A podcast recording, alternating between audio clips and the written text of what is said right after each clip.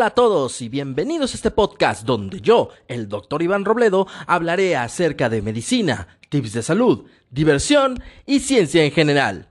El día de hoy, mis queridas criaturas de la creación, vamos a hablar acerca de las vacunas, que obviamente se están colocando en este momento aquí en México. Pues resulta, mis queridas criaturas de la creación, que ustedes muy bien saben que desde hace un año estamos sufriendo por una pandemia por un virus que se llama SARS-CoV-2, que provoca la enfermedad COVID-19. Y gracias a los avances tecnológicos que han llevado nuestros grandes científicos, han logrado mm, crear distintas vacunas las cuales ya podemos tener disponibles en estos momentos. Antes que nada, hablemos primero de qué es una vacuna. Una vacuna, a grandes rasgos para que todo mundo lo entendamos, es precisamente poner un, este, un medicamento, o más, no, no, no lo vamos a hablar como medicamento, vamos a hablar de, van a colocar el virus o parte ese del virus en tu cuerpo ¿Para qué? Para que tu mismo cuerpo pueda generar las defensas necesarias para defendernos del el virus, la bacteria o lo que nos estén aplicando para evitar enfermarnos. ¿Sale? O por lo menos evitar enfermarnos de gravedad. Ahora sí que grábense muy bien esto, mis queridas criaturas de la creación. ¿Por qué? Porque resulta que muchas de las vacunas que estamos presenciando, incluso desde antes de que existiera COVID, realmente nos protegen de morir por esa, por esa enfermedad. No tanto de que no nos dé, sí, sí hay este porcentaje en el cual no nos da la enfermedad por las defensas que generamos, pero no quiere decir que si nos llega a dar, nos vamos a morir de ellos. Para eso realmente te protegen las vacunas. Ahora, hablemos un poquito de las vacunas que nos están presentando en estos momentos por parte de nuestros queridos amigos científicos. La primera de ellas es una vacuna ARN mensajero. De hecho, precisamente aquí tengo un documento en el cual nos describen a grandes rasgos y muy resumido lo que es una vacuna ARN mensajero. Y cito, vacuna ARN mensajero. Contiene material genético del virus que causa el COVID-19. Ácido ribonucleico mensajero el cual instruye a las células a crear una proteína inocua que es exclusiva del virus. Una vez que las células copian la proteína, se destruye el material genético de la vacuna. El sistema inmune reconoce esa proteína con un material como, como un material extraño que no debería estar presente y crea anticuerpos a partir de la activación de linfocitos T y linfocitos B, los cuales recordarán cómo combatir el virus que causa el COVID-19 en el caso de alguna infección futura. En pocas palabras, mis queridas criaturas de la creación, y desde ahorita vamos a tumbar un mito de nuestras vacunas. Las vacunas no te cambian el ADN. Y esto es una prueba del cómo funcionan a grandes rasgos las vacunas. Básicamente dan instrucciones específicas para que nuestras células de defensa creen los anticuerpos necesarios para defendernos.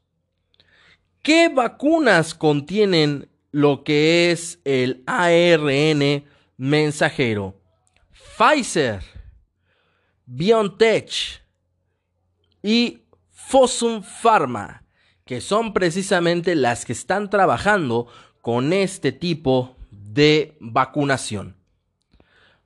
Así que vamos a tumbar de una vez porque ese es un mito que realmente teníamos muy arraigado en estos momentos, que obviamente desde el principio su servidor no, no, que era, decía que era una estupidez, o sea, no, no era lógico lo que estaban pasando y sobre todo vamos a tumbar ese mito porque no sé de quién lo habrán sacado.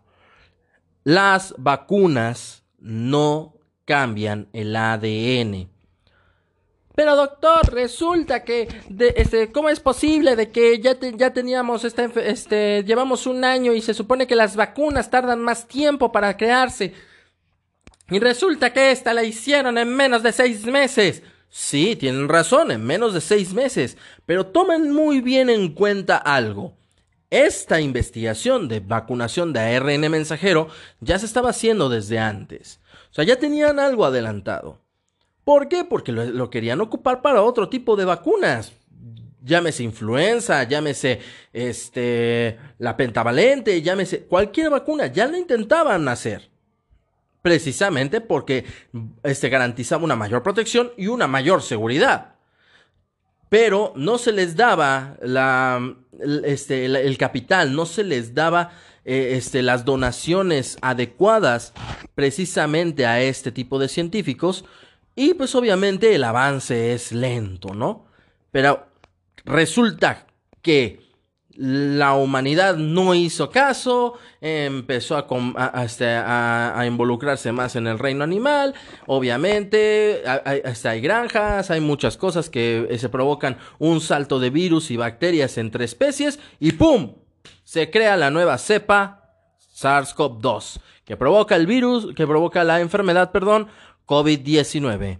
Entonces, esta se vuelve pandemia esta se vuelve mundial y ¿qué es lo que hace el mundo?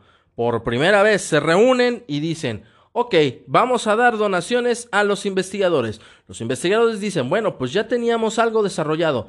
¿Qué dice el mundo? Perfecto, aquí está. ¿Qué te falta para terminarlo? Ten. Y dan todo. Por primera vez se unió y por eso es por lo que de por sí ya llevaban algo adelantado y les dan todos los materiales de jalón pues avanzaron que parecían este, carros de Fórmula 1. Avanzaron con todo. Y esa es la cuestión. ¿Sale? Y ese es el detalle. Resulta que gracias a eso tenemos ahorita muchas vacunas, muchas vacunas que, vaya, nos, nos van a salvar la vida. Así que quédense con eso, nos van a salvar la vida. Ahora viene la segunda vacuna. Vacuna de subunidades proteicas. Y cito, incluyen porciones proteicas inocuas del virus que causa el COVID-19, en lugar del virus completo. O sea, digamos como que dividen al, virus, como que lo hacen trocitos y meten esa parte del virus. Una vez vacunados, el sistema inmunitario reconoce que las proteínas son ajenas al organismo y comienza a estimular linfocitos T y anticuerpos. Si existe una infección en el futuro, las células de memoria reconocerán al virus y lo combatirán ya que se cuenta con una respuesta inmune previa generada por la vacuna. Eh, como les comentaba, dividen al virus, lo atrapan, lo hacen cachitos, lo hacen trocitos. Imagínense que este, agarran precisamente este, carne de taco al pastor, lo ponen y pum, pum, pum, pum, pum, pum, pum, le empiezan a picar. Es lo mismo que hacen con el virus. Lo empiezan a picar. Sacan las proteínas del virus. Esas te las inyectan y tu cuerpo genera defensas. ¿Qué vacunas utilizan las subunidades proteicas? Las vacunas que utilizan las subunidades proteicas es la de Novavax, que precisamente es vacuna de, de nanopartículas de glicoproteína COP2, o sea, la, la proteína que habíamos estado hablando recombinante de longitud completa con ayudante de matriz M.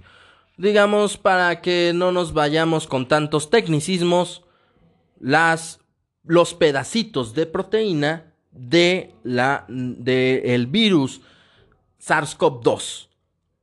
Novavax está generando esta vacuna, ¿sale? Y, va, y parece ser bastante buena. Al rato vamos a ver más que nada acerca de los, este, las vacunas que se están aplicando aquí, ¿qué efectividad tienen? Ahorita estamos conociendo a grandes rasgos este, los tipos de, de, vacunas que existen y qué empresas son las que están este, dando esas, esas vacunas, ese tipo de vacunas. Al más adelante nos vamos a meter un poquito con la cuestión de la efectividad. ¿Sale? Siguiente vacuna. Vacuna de vectores virales replicantes y no replicantes. Y cito. Contienen una versión debilitada del virus vivo. Un virus diferente del que causa el COVID-19, al cual se le incorpora material genético del virus SARS-CoV-2. Esto se le llama vector viral. Una vez que el vector viral está en las células humanas, el material genético les da instrucciones a las mismas células para que produzcan una proteína que es exclusiva del virus que causa el COVID-19. Con estas instrucciones, las células del individuo vacunado hacen copias de la proteína, lo cual inicia en el organismo una respuesta que deriva en la activación de linfocitos T y linfocitos B y la generación de anticuerpos los cuales recordarán cómo combatir el virus que causa COVID-19 en caso de una infección futura. Ya lo escuchamos, más clarito no lo podemos decir. Bueno, sí a lo mejor lo podemos decir, pero imagínense que literalmente toman un, este, virus, le inyectan precisamente el material genético del SARS-CoV-2. Este, obviamente, como no se va a replicar, como no se va a dividir dentro de tu cuerpo, entra y tal cual hacia al cuerpo, lo cual provoca que pues ahí se va, se, va a actuar como si fuese SARS-CoV-2 pero sin dividirse. Por ende, nuestras células de defensa van a tener más oportunidad para acabarlo. Y al momento de acabarlo, van a recordar cómo acabaron a ese virus. Por ende, si hay una infección futura ya con el verdadero SARS-CoV-2, ya nuestro cuerpo tiene las defensas necesarias para defendernos de SARS-CoV-2. ¿Qué, perdón, ¿Qué vacunas utilizan vectores virales replicantes y no replicantes? AstraZeneca, Oxford, y Cancino. Precisamente son las que no utilizan las que no utilizan, perdón, las que utilizan, una disculpa, los vectores virales no replicantes. Y también Gamaleya Research Institute. Esa no se está aplicando aquí en México, pero también se está utilizando eso. La de Jensen Pharmaceutical y Johnson Johnson también utilizan vector viral no replicante. La mayoría parece ser que está utilizando ese tipo de virus. Bueno, ese tipo de técnica, una disculpa, ese tipo de técnica. La verdad, pues e, e, es lo más, es lo más cercano a lo que es a lo que ya llevábamos haciendo anteriormente con otras vacunas. Siguiente vacuna que pasa a presentarse vacunas vivas atenuadas. Son, y cito, son suspensiones de virus vivos que producen una infección real e inducen una respuesta duradera y eficaz. Una vacuna viva atenuada usa una versión viva pero debilitada del virus o una que es muy similar. Sin embargo, las vacunas como esta pueden no ser adecuadas para personas con sistemas inmunológicos comprometidos. Y con esto vamos también a ver las vacunas inactivadas. Y cito, similares a las anteriores, que acabamos de mencionar, que son las vivas atenuadas, pero con un virus muerto, por lo que minimizamos riesgos al no poder reproducirse este virus. Como contrapartida, la inmunidad generada es menor y dura menos tiempo. ¿Qué, qué vacunas utilizan esta, e, esta técnica? La vacuna que ahorita está utilizando esta técnica es Sinovac. Y tiene mucho sentido. Sinovac ahorita es de las que menos efectividad tiene, pero vaya, con que tenga algo de efectividad es bastante bueno, porque todas, todas, todas, todas nos van a proteger de una muerte inminente por virus de SARS-CoV-2. Así que, de una u otra manera, hay que vacunarnos, mis queridas criaturas de la creación. Ahora, ya conocimos un poquito acerca de estas vacunas, pero ¿qué vacunas se están colocando aquí en México? Primero vamos a buscar la vacuna que empezó a aplicarse aquí en México, que fue la Pfizer. Y precisamente el gobierno de México salió, salió, ándenle mi dislexia, sacó precisamente una guía, un manual de aplicación de la vacuna de Pfizer. Así que aquí, mis queridas criaturas de la creación, tenemos la vacuna. Descripción de la vacuna. La vacuna está compuesta por, ácido ribonucleico mensajero, lo que los que le comenté anteriormente, de una sola cadena. ¿Sale? Esta es la vacuna. Presentación. Se presenta en un frasco ámpula de 0.45 mililitros que una vez reconstituido contiene 5 dosis de 30 microgramos cada una de la vacuna Pfizer. Conservación. Los frascos ámpula de la vacuna congelada pueden mantenerse hasta por 6 meses a una temperatura de menos 80 grados centígrados a menos 60. Ojo aquí, es por eso que precisamente aquí en México la vacuna de Pfizer no se ha aplicado, o bueno, no es que no se haya aplicado, no se pidieron tantas dosis dado el hecho de que aquí en México no se tiene la infraestructura suficiente como para que tenga un manejo adecuado gracias a esta, a, esta refrigeración que necesita. Es demasiado baja la que necesita eh, esta, esta, vacuna, demasiado baja la, la, refrigeración, por lo cual su transporte y su manejo debe de ser mucho más delicado, mucho más cuidadoso, y obviamente se complica un poco la, la aplicación. Si seguimos, durante el almacenamiento se debe minimizar la exposición a la luz de la habitación, como cualquier otra vacuna, y evitar la exposición a la luz solar directa y ultravioleta, como cualquier otra vacuna. Una vez descongelada, la vacuna sin diluir puede almacenarse hasta por 5 días de 2 grados a, a, 8 grados centígrados. Volvemos a lo mismo. Gracias a esto se ha complicado mucho la cuestión de la vacunación por parte de Pfizer.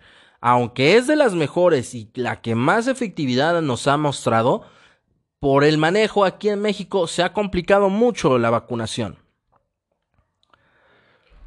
Aquí viene lo que nos truje. La eficacia. Y cito. La eficacia general a los siete días posteriores a la aplicación de la segunda dosis de la vacuna, comparada con las personas que recibieron placebo, que un placebo es una sustancia inocua, o sea, puede ser eh, agüita con sal, puede ser este agua inyectable, lo que sea, nada más, o sea, algo que no nos, que no nos va a hacer daño, pero tampoco nos va a hacer ningún beneficio. Les, les comentaba, en comparación con las personas que recibieron placebo, fue de 95% en participantes sin evidencia de infección previa con SARS-CoV-2 en el ensayo clínico de fase 3. Este 95% es en promedio porque llegó hasta 97.6%. Así que la verdad es un, porcentaje increíble. El efecto protector de la vacuna, ah, continúo citando, el efecto protector de la vacuna puede verse afectado por factores como el manejo no adecuado de la cadena de frío, lo que les comentaba, técnicas inadecuadas de dilución y de la aplicación. Aquí en el manual nos vienen diciendo, pero eso ya son más cuestiones técnicas para los aplicadores. El análisis de los resultados hasta ahora disponibles no permiten establecer la duración de este efecto protector. ¿Qué nos quiere decir esto? Que obviamente estas cosas nos van a disminuir la efectividad. No nos va a disminuir la efectividad que, este, que se tomemos medicamentos, que seamos alérgicos, nada. No hay nada de eso. ¿Sale? Continuemos. El esquema de, dosis... Sí, la dislexia entrando al chat. Esquema, dosificación y vía de sitio de administración. La primera dosis, considerada el día cero, debe de ser de 0.3 mililitros intramuscular, o sea, en el músculo, y debe de ser en el músculo deltoides del brazo de menor uso. Mm, la mayoría de las personas son diestras, por ende el brazo de menor uso es el izquierdo. Así que la vacuna, en su mayoría de las personas, va a ser en el brazo izquierdo, en el hombro, bueno, en el brazo, pero casi a la altura del hombro, que es donde se encuentra el músculo deltoides. La segunda dosis debe de ser 21 días después de la, de la aplicación de la primera dosis. Igual, 0.3 mililitros intramuscular y en el mismo brazo. La vacuna está indicada para ser aplicada a personas a partir de los 16 años cumplidos aún no hay estudios, bueno, aún no hay estudios, aún no hay eh, vacunas que este, estén probadas en menores de 16 años. Así que hasta la fecha sigue siendo de 16 para arriba. Muy bien, mis queridas criaturas de la creación, pues esta es la vacuna de Pfizer. Ahora, se estarán preguntando y se estarán diciendo, bueno, doctor, esa es la vacuna de Pfizer. Sí, pero ya nos, ya nos explicó un poquito de eso, ya nos explicó este, la eficacia, ya nos explicó. Pero, ¿hay contraindicaciones? ¿Qué debemos de ver o, qué, o cómo debemos de proceder después de una vacunación? ¿Hay algunas situaciones específicas para, para la, aplicación de la vacuna? Pues sí, sí hay. Y en este mismo manual nos lo vienen comentando. Observación post-vacunación. Y cito, indicar, indicar a la persona vacunada que pase al área de observación del módulo de vacunación donde permanecerá por 30 minutos. En esta área, personal de la salud debe informarle qué reacciones podrían presentarse principalmente en los dos días siguientes de la vacunación, las que se describen en la sección de eventos supuestamente atribuibles a vacunación o inmunización. En pocas palabras, ESAVI. Y esas las vamos a hablar más adelantito. ¿Sale?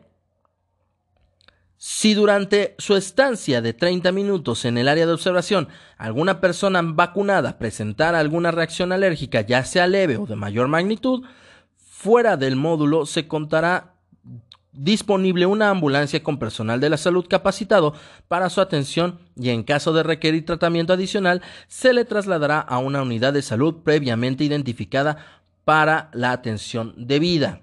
Y esto es a los 30 minutos. O sea, quiere decir que no hay problema. Si reciben alguna, alguna pequeña este, mm, reacción alérgica, es casi de inmediato que te atienden. Así que quítense un poquito ese miedo, mis queridas criaturas de la creación. Quítense ese miedo ahorita.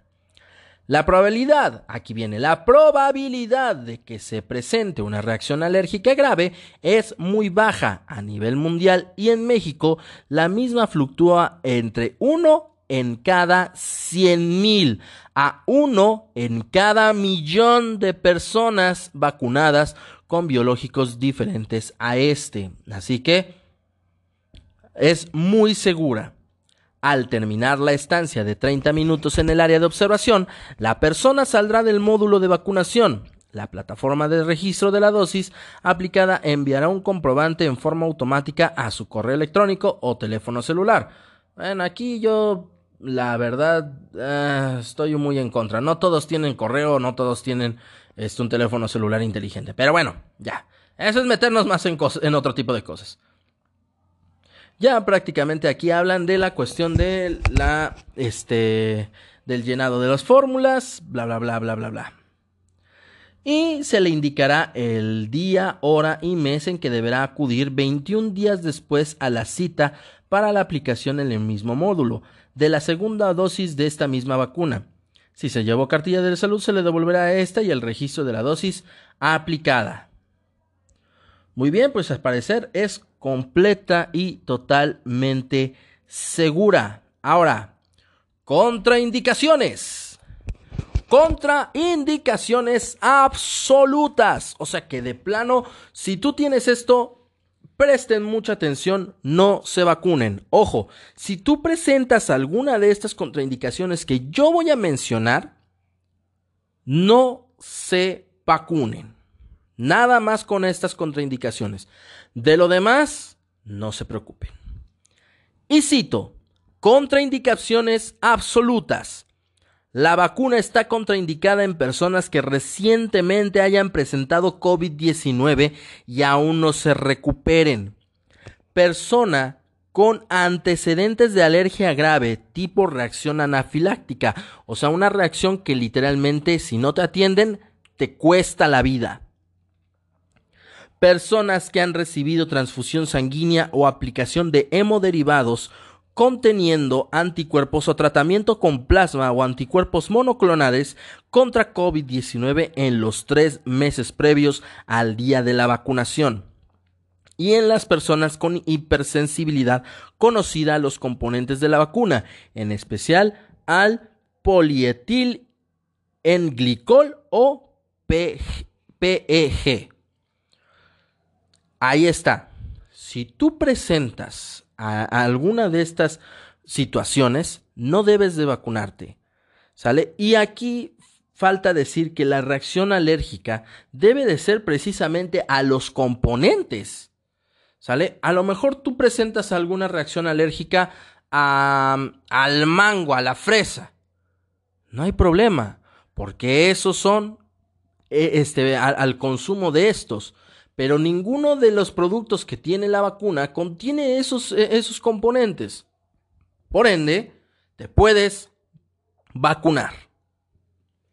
Ahora, personas en estado de embarazo y menores de 16 años. Y como lo habíamos comentado, debido a que los ensayos clínicos no han sido de fase 3, no incluyeron a este tipo de personas, no podemos decir si, se pueden vacunar o no se pueden vacunar. Así que no está indicada por el momento a este tipo de población. Personas que viven con inmunosupresión. La inmunosupresión no es contraindicación absoluta, ya que al considerar que la vacuna ARN mensajero no se desarrolló bajo la plataforma de virus vivos atenuados, los que les comenté anteriormente, no sé si se acuerdan, potencialmente se trató de una vacuna completa totalmente segura. Sin embargo, la respuesta inmune a la vacunación podría ser diferente a la presentada por personas inmunocompetentes. O sea, la reacción puede ser diferente. ¿Sale? Las reacciones a la vacuna pueden ser diferentes, pero se deben de vacunar y no hay ningún problema personas que tengan algún problema como por ejemplo VIH, personas que tengan alguna, alguna enfermedad este, autoinmune, como, por ejemplo este, lupus, y ese tipo de, ese de enfermedades se pueden vacunar, se deben de vacunar. Y Pfizer nos da una, una, una propuesta bastante buena y nos da una opción para ellos. Ah, ¿qué, ¿qué situaciones específicas debemos de tener énfasis? Vuelvo a repetir, no contiene virus atenuados ni activados en su composición. La OMS ha recomendado mantener la lactancia materna aún en los casos en que la madre tiene un cuadro clínico activo de COVID-19. Eso lo hablamos a hablar después. Y vamos a dedicar un podcast exclusivo para eso. Eh, la COFEPRIS no incluye a la lactancia como una contraindicación para la vacuna contra COVID-19. Obviamente no, no hay contraindicación. Síganle dando de comer a sus bebés que la lactancia materna es fundamental para el desarrollo saludable físico y emocional de las, de, las y los lactantes. Ah, lo mismo que ya les habíamos comentado. Esto ya viene en cuestiones un poquito extras del, del manual. ¿Qué precauciones debemos de considerar para posponer o reprogramar la aplicación de la vacuna? Y cito, deben reprogramar la aplicación de la vacuna las personas que presenten temperatura corporal mayor a 38 grados centígrados, trastornos de tipo hemorrágico, menos de 30 días de haber recibido la vacuna contra la influenza, obviamente para que no haya mayores reacciones, y que recientemente hayan tenido COVID-19 y aún continúan con síntomas de este padecimiento. Ojo, aquí, aquí hay que aclarar algo. El hecho de que digan eso no quiere decir que incluya al síndrome post-COVID o al síndrome o a las secuelas que provoca COVID. Aquí se refieren más que nada a que estén dentro de los 14 días, 10 o 14 días de, este, de haber presentado COVID. Por lo que los pacientes que tuvieron COVID recientemente deben de esperar por lo menos un mes para poderse vacunar, los 14 días y otros 14 para recuperarse totalmente. ¿Sale? Así que un mes aproximadamente después de que tuviste COVID ya te puedes vacunar. Y no importando qué vacuna sea, ya te puedes vacunar si fuiste COVID leve. Si fuiste COVID grave, como lo comentaban anteriormente, debes esperar tres meses porque todos los que presentan COVID grave reciben transfusiones, reciben este tratamientos más especializados, los cuales precisamente afectan en la cuestión de, este, de, de COVID y que obviamente nos pueden provocar más reacciones. Por ende, deben de esperar tres meses para vacunarse. Ahora, continuamos.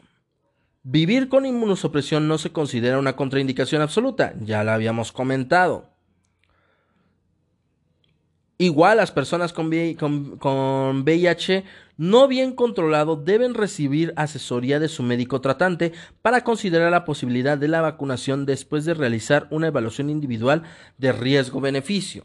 ¿Qué nos conviene más? Ah, ¿El beneficio que vendría de la vacuna o el riesgo que sería el aplicarla? Y eso obviamente ya es más en cuestión de VIH y de los especialistas en este.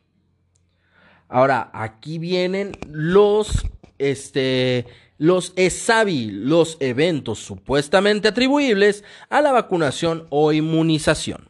ESAVI.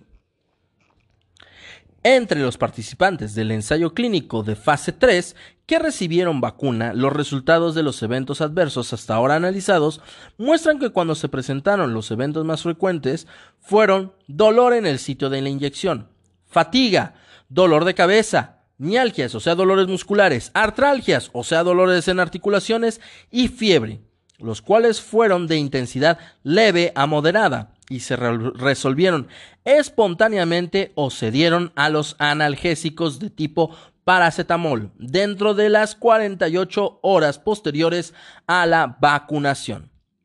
En caso de presentar dolor en el sitio de inyección, no se recomienda la aplicación de compresas húmedas, ni frías, ni tibias, ni calientes, y tampoco el consumo de analgésicos de tipo salicilatos, o sea, ácido acetil salicílico, o sea, aspirina, cuyos efectos secundarios podrían relacionarse eh, erróneamente con la vacunación. ¿Sale? En caso de presentar alergia grave después de los 30 minutos de observación en el módulo de vacunación, indicar a la persona vacunada que solicite o sea llevada para atención médica inmediata al hospital más cercano al sitio donde se encuentre. Ay, perdón. Los ESAVI graves, ya sea que ocurran durante los 30 minutos de observación o posteriormente, deberán notificarse en forma inmediata a su detección por los servicios de salud públicos y privados. Bueno, eso ya es cuestión ya más este, de papeleo. Pues sí, ahí están. En cualquier situación de presentarse ESAVI no graves en los días siguientes a la vacunación, deben recomendarse a los vacunados evitar la automedicación y solicitar atención médica en la unidad de salud más cercana a su domicilio. Ahora, también no hay que confundir una gripa o una, o una enfermedad a relacionarla con la vacunación. Los efectos secundarios de la vacuna suceden 48 horas después, o sea, dos días después. Eh, algunos consideran tres días, pero vamos a basarnos directamente en el manual. Dos días a lo mucho después de la vacunación se consideran ESAVIS. Si no presentaste ningún problema dentro de esos dos días y fue hasta el día 5, evidentemente ya no es por la vacuna ya es otra situación. Así que no se preocupen, no, eh, no fue la vacuna. ¿Por qué? Porque pues obviamente incluso yo como médico he tenido pacientes en los cuales me han llegado ya vacunados gracias al grandísimo, ¿sale? Este, que vienen y después de dos semanas dicen, oiga doctor, es que me siento mal. Yo siento que fue la vacuna. ¿Cuándo lo vacunaron? Hace dos semanas. Hasta ahí se acabó no fue la vacuna. Muy bien, mis queridas criaturas de la creación. Esa fue la vacuna Pfizer. Esa fue la vacuna Pfizer. La que sigue va a ser la vacuna Sinovac. Y claro que sí, también hay un manualito acerca de la vacuna de Sinovac. Descripción de la vacuna. La vacuna Sinovac utiliza células Vero. Es una vacuna de virus inactivado derivada de la cepa CZ02 del coronavirus. Este virus fue cultivado, cosechado y posteriormente inactivado para evitar su replicación, concentrando, purificando y absorbiendo su hidróxido de con hidróxido de aluminio que actúa como adyuvante. ¿Sale? Una cosa es el aluminio y otra cosa el, el hidróxido de aluminio, para que no empiecen en conspiranoicos. ¿Sale? Para el reforzamiento de la respuesta inmune. La, la vacuna está compuesta por el antígeno SARS-CoV-2 600SU inactivado en las células Vero, conteniendo en su composición hidrógenos fosfato de dióxido y dihidrogenofosfato de sodio, cloruro de sodio e hidróxido de aluminio como adyuvante. No se incluyen conservantes en su formulación. ¿Cómo que un adyuvante? O sea, que nos va a ayudar a que precisamente se conserve esas, e, esas células y no se echen a perder. No, ahora sí que no, no son conservantes tal cual, son, son ayudantes, adyuvantes vamos a llamarlo de esa manera, para que actúe de mejor manera esa vacuna. No empiecen de conspiranoicos, muy diferentes estos componentes a los componentes que existen en nuestra, digamos, vida diaria. ¿Sale? La vacuna induce la respuesta inmune no solo contra la proteína viral S, la spike, conocida también como proteína de pico o de espiga o de espica del SARS-CoV-2, agente causal del COVID-19, sino contra otras moléculas de la cubierta viral presente en este agente infeccioso. ¿Sale? Así que ahí está, esa es la vacuna. ¿Y qué creen?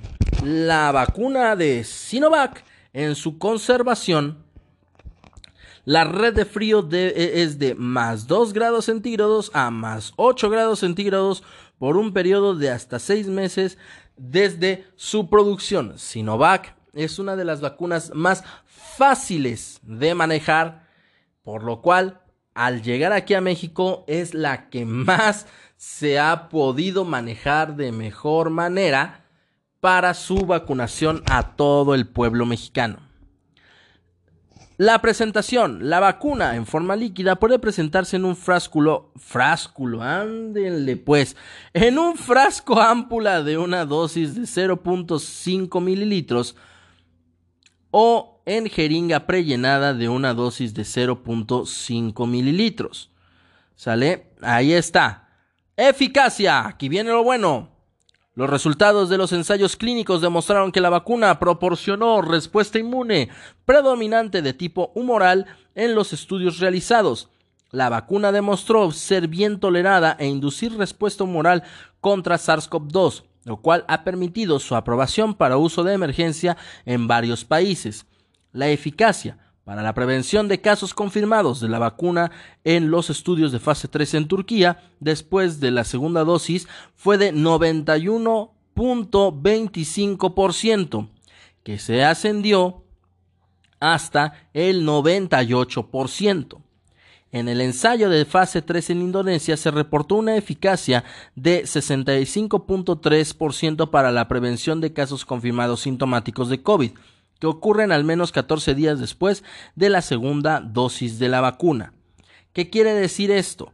Que para eh, los casos leves es del 65.3%. Para los casos graves llega casi al 100%. Así que, la verdad, eso es muy bueno. Respuesta inmunológica, tasa de cero positividad de anticuerpos contra SARS-CoV-2 por ensayo ELISA a los 14 días y 3 meses después de la segunda inyección fue de 99.74 y del 99.2 respectivamente. Ahí está. Llega a una inmunidad del casi el 100%. La verdad es una muy buena vacuna. Muy, muy buena vacuna. Esquema, dosificación y vía y sitio de vía y sitio de administración. Perdónenme, ya saben, mi dislexia. La vacuna se administra por vía intramuscular en la región deltoidea del brazo de menor uso. Volvemos a lo mismo. Diestros, izquierdo, zurdos, derecho. En un esquema de dos dosis de 0.05 mililitros cada una, con un intervalo mínimo de cuatro semanas entre ambas dosis. Primera dosis, o sea, el día 0, y segunda dosis a partir del día 28. Intervalo de 28 a 35 días desde la primera dosis. Así que tiene una muy buena, este, una, tiene una muy buena eficacia y es prácticamente la misma aplicación que las otras vacunas. Aquí vamos. La observación post vacunación. Lo mismo, la verdad no los voy a matar con este las mismas indicaciones, son las mismitas indicaciones para la vacuna de Sinovac, las mismitas indicaciones que leímos en Pfizer. Ahora, contraindicaciones. Igual, las mismas contraindicaciones. Y aquí lo dicen, y cito, las personas con antecedente de alergia leve pueden vacunarse. Cuando el antecedente es de alergia grave, podrían vacunarse si la alergia no está relacionada a algún componente de esta vacuna, ya que todas las personas vacunadas serán observadas durante los primeros 30 minutos posteriores a la vacunación. Sin embargo, el antecedente de alergia grave se presenta en personas con hipersensibilidad conocida a los componentes de la vacuna. Esta condición representa una contraindicación absoluta para su aplicación. Damas y caballeros, lo mismo que les había comentado anteriormente.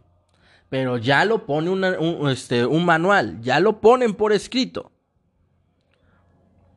Personas en estado de embarazo y menores de 18 años. Lo mismo. No fueron incluidos. Por lo cual no podemos decir si es buena o mala para ese tipo de personas. Así que mm, mejor por el momento no se vacunen hasta que estén los estudios realizados. Personas que viven con inmunosupresión no es una contraindicación absoluta. Lo mismo, lo mismo, lo mismo. Ahora, situaciones específicas en cuestión de la lactancia. ¿Sale? Considerando que la vacuna SARS-CoV-2 de células veros Sinovac es inactivada, las mujeres que lactan pueden vacunarse y continuar la lactancia al bebé después de que se aplique este biológico a sus madres. Ahí está. Si usted, señora que esté escuchando esto, usted, sí, usted se quiere vacunar, no hay problema. Vaya y vacúnese y puede darle de comer aún a su bebé. He dicho. Precauciones para considerar para posponer reprogramar la aplicación de la vacuna. Se debe, de aplicar, se debe reprogramar la aplicación de la vacuna a las personas que presentan temperatura mayor a 38 grados, trastornos de tipo hemográfico. Lo mismo, lo mismo. Personas que viven con VIH, los datos sobre seguridad y eficacia de la vacuna son actualmente insuficientes. Y lo mismo, sin embargo, considerando que la vacuna no contiene virus atenuados sino inactivados, y por lo tanto no replicantes y que además bajo el supuesto de que la persona está bajo control, podrían vacunarse siempre y cuando estén bajo control, aunque la respuesta inmune podría ser limitada, limitada o inferior a la persona a la presentada, perdón, por personas que no viven con VIH. Las que no las que viven con VIH que no estén bien controlados, obviamente recibir asesoría por médico tratante, o sea, los especialistas. Así que prácticamente son las mismas indicaciones, las mismas contraindicaciones que la vacuna de Pfizer, así que no hay ningún problema. Ya van dos vacunas y en todas no hay ningún problema si tú tienes alergia al, al antibiótico trimetoprim con sulfamethoxazol, si tú eres alérgico a penicilina, si tú eres alérgico al pescado, camarón, no importa si tú estás lactando, si tú tienes VIH y estás controlado, te puedes vacunar, no hay ningún problema, ¿sale? Así que Vayan y vacúnense, vayan y vacúnense, por favor. Ven, vienen ahora los eventos supuestamente atribuibles a la vacunación o inmunización. ESAVI. Los ESAVI que fueron identificados en los ensayos clínicos fueron de tipo no grave y pueden desarrollarse en el transcurso del primero y segundo día después de la vacunación. Aquí está. Reacciones locales, el 39%. Dolor en el sitio de aplicación, Exantema, eritema, o sea, que se ponga rojito y de, y, este, y comezón.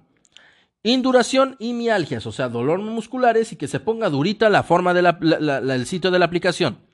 Reacciones sistémicas, o sea, de todo el cuerpo. Cefalea, dolor de cabeza. Fatiga, dolores musculares.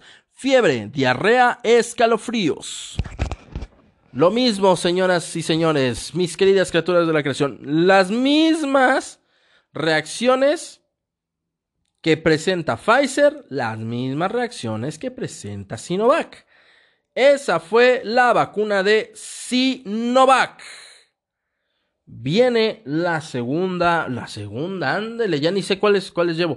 Viene la tercera vacuna, una vacuna que ha estado en boca de todos, una vacuna que ha provocado mucho revuelo por situaciones muy peculiares relacionados con la coagulación de la sangre. Y esa vacuna es la de AstraZeneca.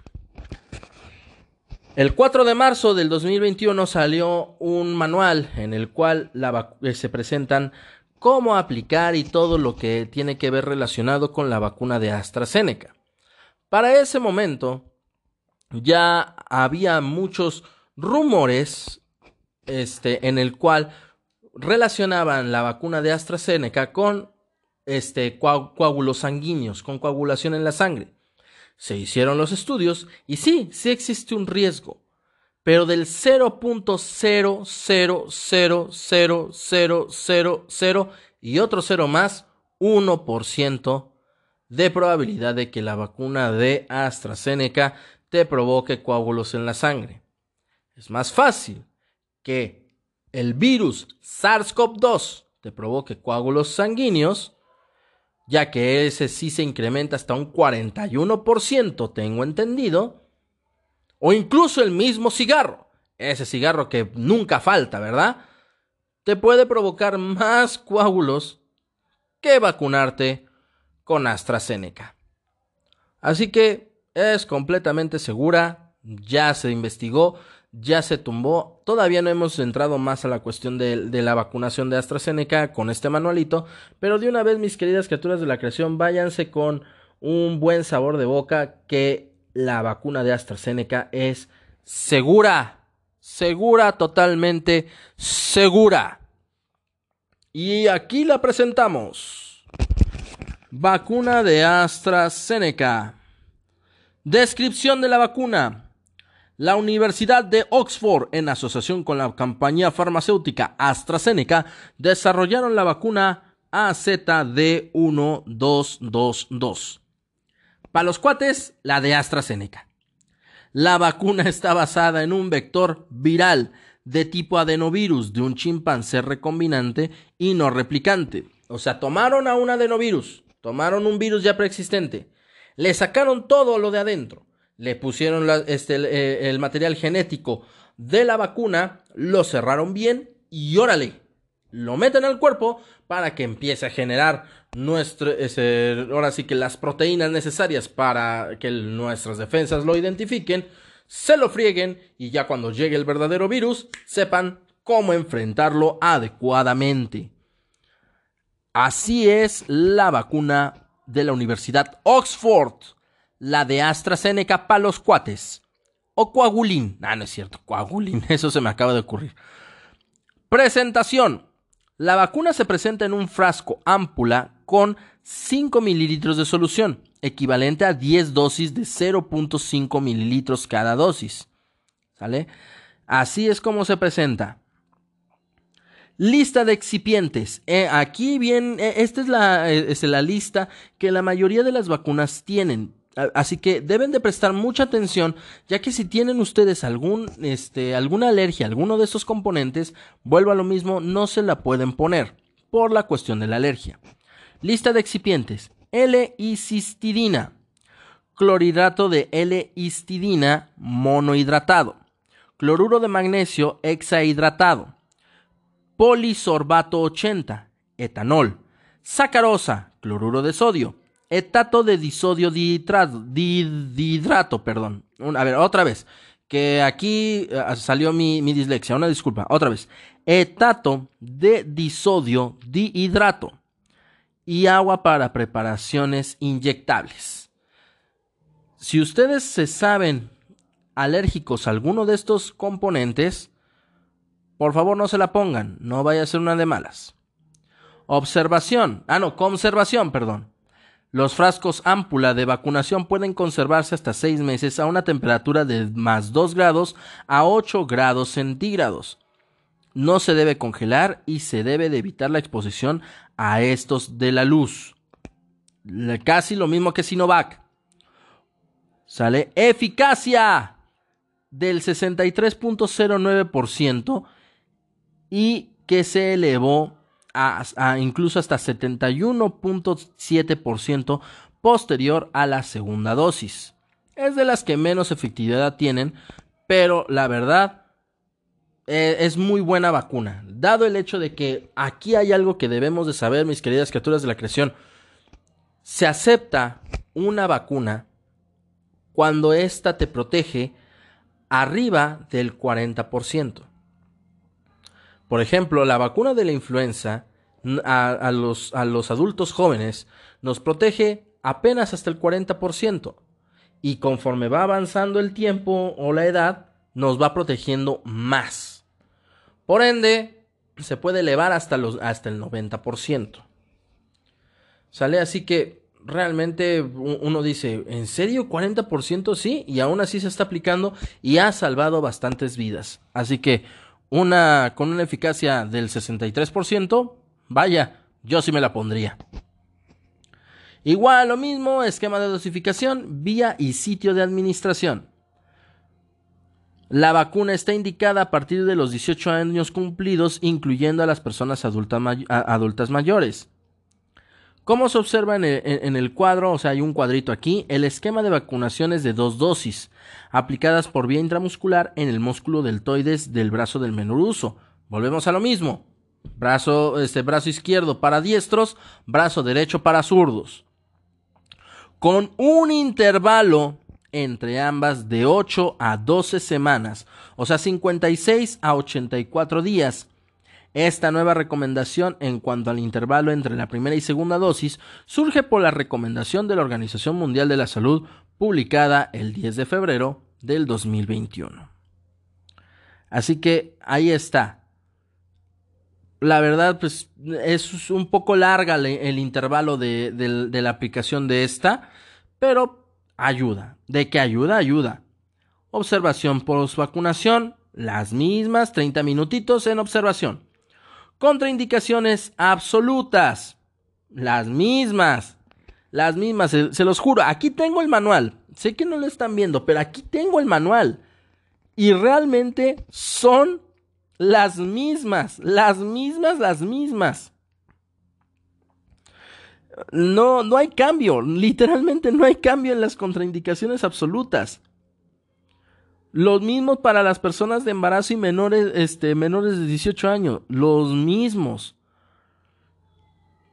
Personas que viven con inmunosupresión, igual lo dicen, la inmunosupresión no es una contraindicación absoluta.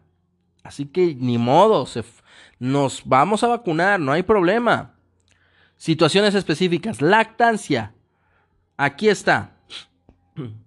Considerando que la vacuna AstraZeneca contra COVID-19 no contiene virus replicantes en su composición, que la OMS ha recomendado mantener la lactancia, o sea, de todas las cuestiones de la lactancia, se subraya que las mujeres que lactan pueden vacunarse y no se recomienda suspender la lactancia ni antes ni después de que se apliquen este biológico. Ahí está. Ahí está, ahí está. Lo mismo. Precauciones para considerar posponer y reprogramar la aplicación. Las mismas. A las mismas, las mismas. Así que no hay problema. Vienen los ESAVI, eventos supuestamente atribuibles a la vacunación o inmunización. ¿Sale? Los resultados hasta ahora analizados de ESAVI identificados en el ensayo clínico fase, fase 3 muestran que los eventos más frecuentes fueron dolor en el sitio de aplicación, ya vamos dos que, que tienen eso, fatiga, ya vamos dos, dolor de cabeza, dolores musculares, dolores de articulaciones y fiebre, los cuales fueron de intensividad leve a moderada y se resolvieron dentro de las 48 horas posteriores a la vacunación. ¿Listo? Las mismas. Las mismas, mis queridas criaturas de la creación. Y ya van tres. No, la verdad es, es una muy buena vacuna. La verdad es una muy buena vacuna. Vale la pena, vale mucho la pena colocarse esas, esta vacuna también. Así que... Así que, este... Es lo mejor. Lo mejor, lo mejor que ahorita podemos poner viene la otra vacuna, que es la Cancino. Así es, mis queridas criaturas de la creación, viene la vacuna Cancino. El manual de la vacuna Cancino salió el 16 de marzo del 2021, o sea, apenas hace dos meses aproximadamente. Y aquí viene Descripción de la vacuna. Se trata de una vacuna construida a partir de la plataforma de virus vector adenovirus. Igual, otro adenovirus. La vacuna fue diseñada por el Instituto de, Biotecnología de Beijing y CanSino Biologics, Biologics Inc. Y utiliza como vector el adenovirus AD5 no replicante, el cual porta el gen que codifica para la proteína Spike del SARS-CoV-2. O sea, va a, se van a poner precisamente igual un adenovirus, otro virus completamente diferente, meten ahí el código genético para que este, presente precisamente esa, esa partecita del coronavirus que necesitamos. Las células inmunes lo identifican como algo completamente extraño, lo acaban y cuando llegue el verdadero virus, como presenta la misma este, proteína, este, la proteína es el, este, la proteína Spike, la van a identificar y se la van a fregar. La vacuna induce respuesta inmune generando anticuerpos neutralizantes específicos contra la proteína RBD y S, o sea, la Spike, después de 14 días posteriores a la vacunación, con un pico máximo al día 28. La respuesta inmune además debe de estar mediada por anticuerpos. Cuenta con la participación de la respuesta de las células TCD4 y TCD8. Así que ahí lo tienen mis queridas criaturas de la creación. Muy buena vacuna. Presentación. La vacuna se presenta en dos formas. Ámpula con una sola dosis de 0.5 mililitros o ámpula o frasco con ámpula con 10 dosis de 0.5 mililitros cada una. Conservación. La vacuna puede mantenerse durante 12 meses en condiciones de refrigeración habitual entre 2 grados centígrados y 8 grados centígrados. Ahí está, mis queridas criaturas de la creación. Sí existe más vacunas más manejables, eh, aparte de la Pfizer. Ya van tres que son más manejables. Aunque Pfizer se está llevando la, este, la competencia, aún así de todas maneras este, no, no, es tan fácil llevarla, por lo cual las demás vacunas entran al quite. Aquí viene eficacia. Los resultados del análisis intermedio del ensayo clínico de fase 3 mostraron que la vacuna tiene una eficacia general del 68.83% para la prevención de todas las infecciones sintomáticas de COVID-19. 14 días después de la vacunación y 65.28% 28 días de su aplicación. Adicionalmente, la vacuna de Cancino tiene una eficacia del 95.4% para la prevención de la enfermedad grave, 14 días después de la vacunación y 90% 28 días después de su aplicación. Baja un poquito la efectividad, pero vaya, llega al 90%, 95%. La verdad, eso literalmente va a evitar que nos, que nos vayamos a petatear por la enfermedad. Muy buena vacuna. Así que lo tomemos, tomémoslo en cuenta. 65% para enfermedad leve y 90-95% para enfermedad grave. Esquema de dosificación, vía y sitio de administración. Cancino es solo una dosis, no es como las demás que son dos dosis. Es una única dosis, te la aplican y listo, ya no tienes que preocuparte por más piquetes. Así que igual lo mismo, intramuscular, brazo izquierdo para, para diestros, brazo derecho para zurdos. Así que única dosis. Ahí no hay tanto, tanto matarnos la cabeza. Y ahora, observación post vacunación. Lo mismo, la verdad, les vuelvo a repetir, aquí tengo yo los manuales. Tengo yo los manuales presentes aquí, los estoy leyendo literalmente. Y son las mismas indicaciones, 30 minutos, estar ahí vigilándolos y si pasa algo, inmediatamente se les atiende. Contraindicaciones. Aquí vienen. Contraindicaciones absolutas. Contraindicación absoluta. La vacuna está contraindicada en personas con antecedentes a reacción alérgica grave, tipo anafilaxia y alergia a cualquier componente de la vacuna recombinante contra el nuevo coronavirus de Cancino. Lo mismo. Igual que hayan presentado recientemente COVID, que hayan tenido este eh, este, tratamientos con este, hemoderivados, o sea, todo lo mismo, lo mismo, lo mismo. Transfusión de glóbulos rojos, concentrado ericitrocitario, eh, no amerita diferimiento puesto que es un componente sanguíneo desplasmatizado. Ok, si te, te pasaron este, este componentes sanguíneos, eritrocitos nada más, no hay ningún problema mientras no tenga plasma. Así que, vaya, realmente son las mismas indicaciones, las mismas contraindicaciones. Igual en personas de, embarazo y menores de, de 18 años, lo mismo porque no se hicieron pruebas para ese tipo de, de personas. Y personas que viven con inmunosupresión no es una contraindicación absoluta. Listo. Situaciones específicas. Perfecto. Se subraya que las mujeres que lactan pueden vacunarse y, no se recomienda suspender la lactancia ni antes ni después de que se aplique este biológico. Listo. Ahí está. Precauciones para considerar, disponer o reprogramar la aplicación. Mismas indicaciones. No hay... Ah, y aquí está. Aquí hay algo muy importante que agregaron en este, en este manual. La empresa que manufactura este biológico recomienda que las personas con antecedentes de asma, enfermedad y fase aguda de enfermedades crónicas sean evaluadas por su médico tratante considerando el riesgo-beneficio de su aplicación.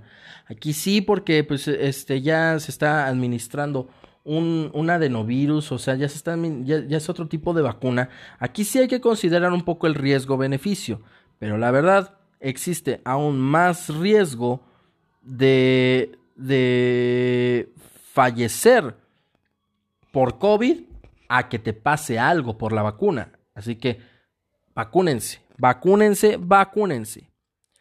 Los ESAVI o eventos supuestamente atribuibles a la vacunación o inmunización. ESAVI. Los efectos adversos reportados en los ensayos clínicos hasta ahora fueron en su mayoría leves o moderados. Las reacciones adversas dentro de los 28 días generalmente no fueron graves y, y, se resolvieron en un corto periodo de tiempo, no más de 48 horas. Las más frecuentes fueron dolor, enrojecimiento, induración, inflamación y comezón en el sitio de aplicación. En menor frecuencia, sangrado en el sitio de inyección y las reacciones sistémicas más frecuentes fueron fiebre, dolores musculares, fatiga, dolor de cabeza, náuseas, diarrea, dolores articulares, tos, dolor al tragar, vómito, disminución del apetito, mareo, cambios en las mucosas y comezón.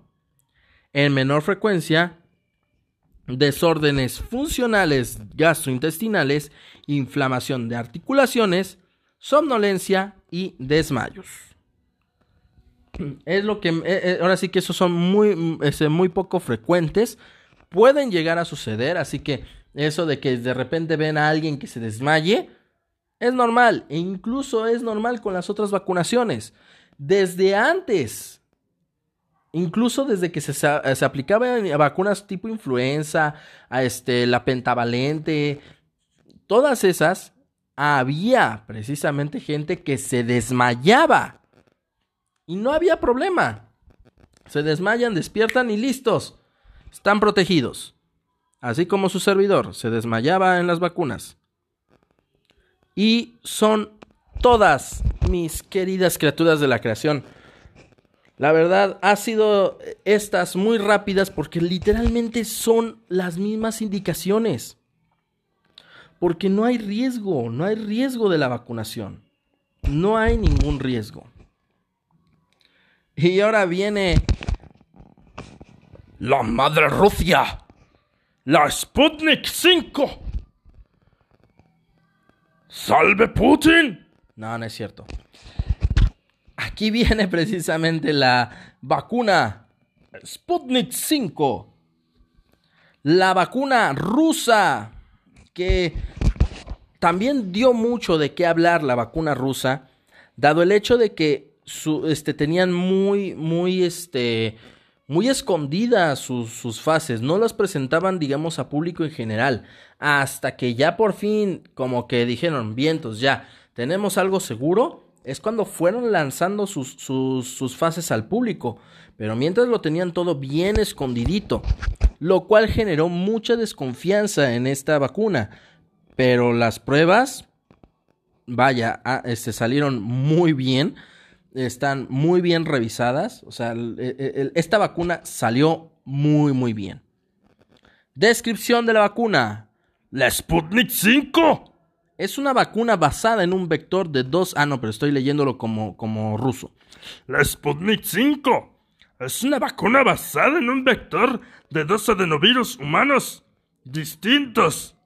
O sea, aquí utilizan dos adenovirus, mientras que las anteriores utilizaban solo un adenovirus como vector, o sea, como bolsita para poder trasladar al, al material genético. Aquí utilizan dos, ¿sale? Que es el adenovirus utilizado como un contenedor para llevar ah, lo que, lo que les comentaba. Utilizan dos adenovirus.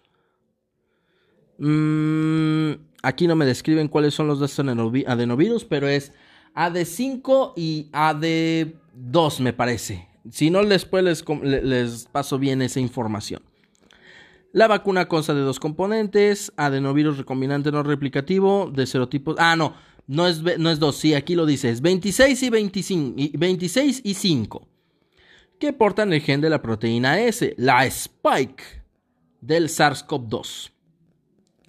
Lo mismo, va el adenovirus, se presenta, lo, se lo reconocen las células de defensa, se lo friegan y generamos respuesta inmune.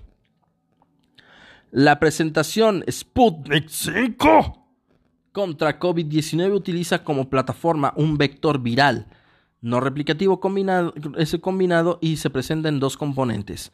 Ya lo que le comentaba, 26 y 5 para el componente 2. Cada componente viene en un vial multidosis, empaque primario, dentro de una caja de cartón individual. Ok, ahí es cuestión del empaque. ¿Sale?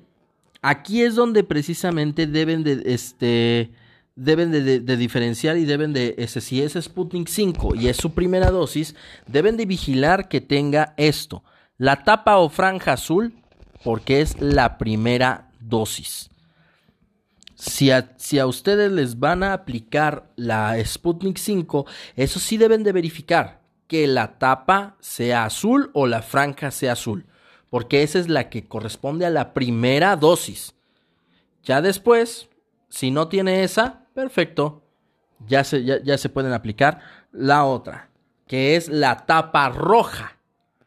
Para la segunda dosis debe de ser la tapa roja. A ver, así que para entenderlo mejor, tapa azul es la primera dosis en Sputnik.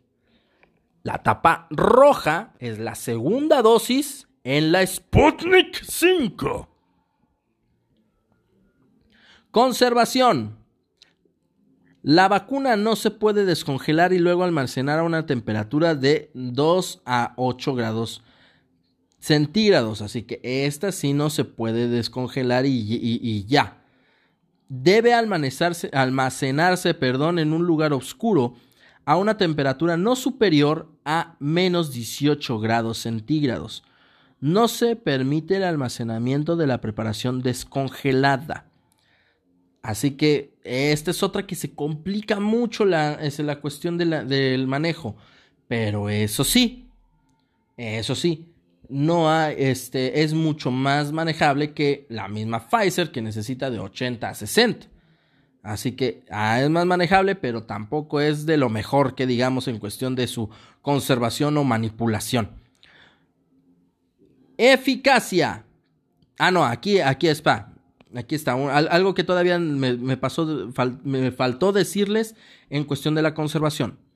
Una vez descongelada, la duración estimada entre 2 a 5 minutos dependiendo de la temperatura ambiente, se deberá usar dentro de los primeros 120 minutos y no se puede volver a congelar, si no se echa a perder. Así de sencillo. ¿Sale? Se debe utilizar las primeras dos horas y si no terminaste de aplicar a todos dentro de las primeras este, este, dos horas, ni modo, a la basura. Eficacia. Aquí viene la eficacia. La eficacia de la vacuna confirmada por el análisis de los datos en el punto de control final de los ensayos clínicos fue del 91.4%. La eficacia frente a los casos graves de infección por COVID-19 es del 100%. O sea, esta te protege totalmente de la infección grave. Esta te protege literalmente de no morirte. Así de sencillo.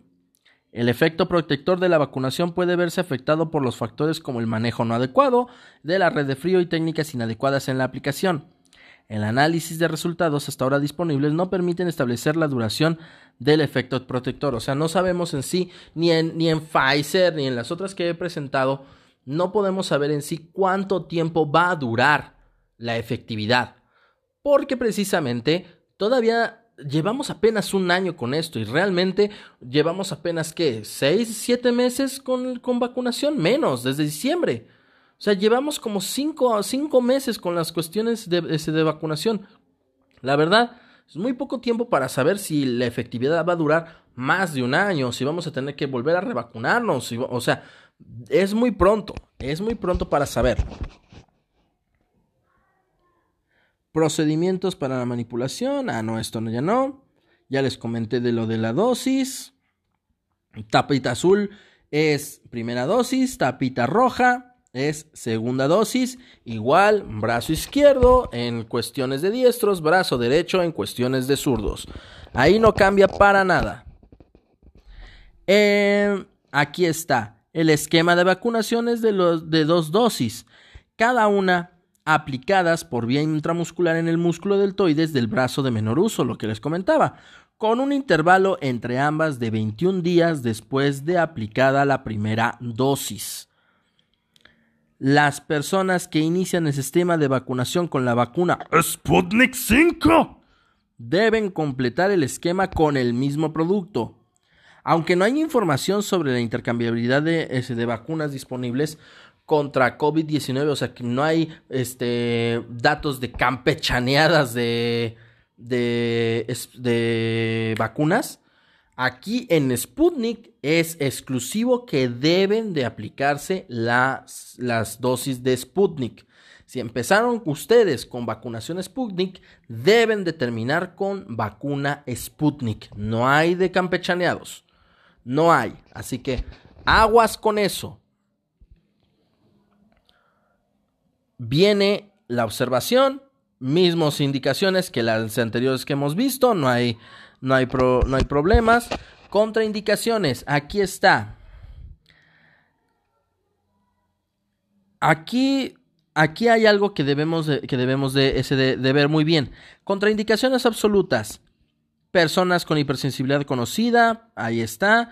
Similares a Sputnik 5, personas con antecedentes de alergia grave, Ok, la vacuna está contraindicada en personas que recientemente hayan presentado con COVID-19 y aún no se recuperen. Lo mismo. Transfusiones. No amerita diferimiento puesto a que es un componente sanguíneo desplasmatizado. Ok, hasta ahí.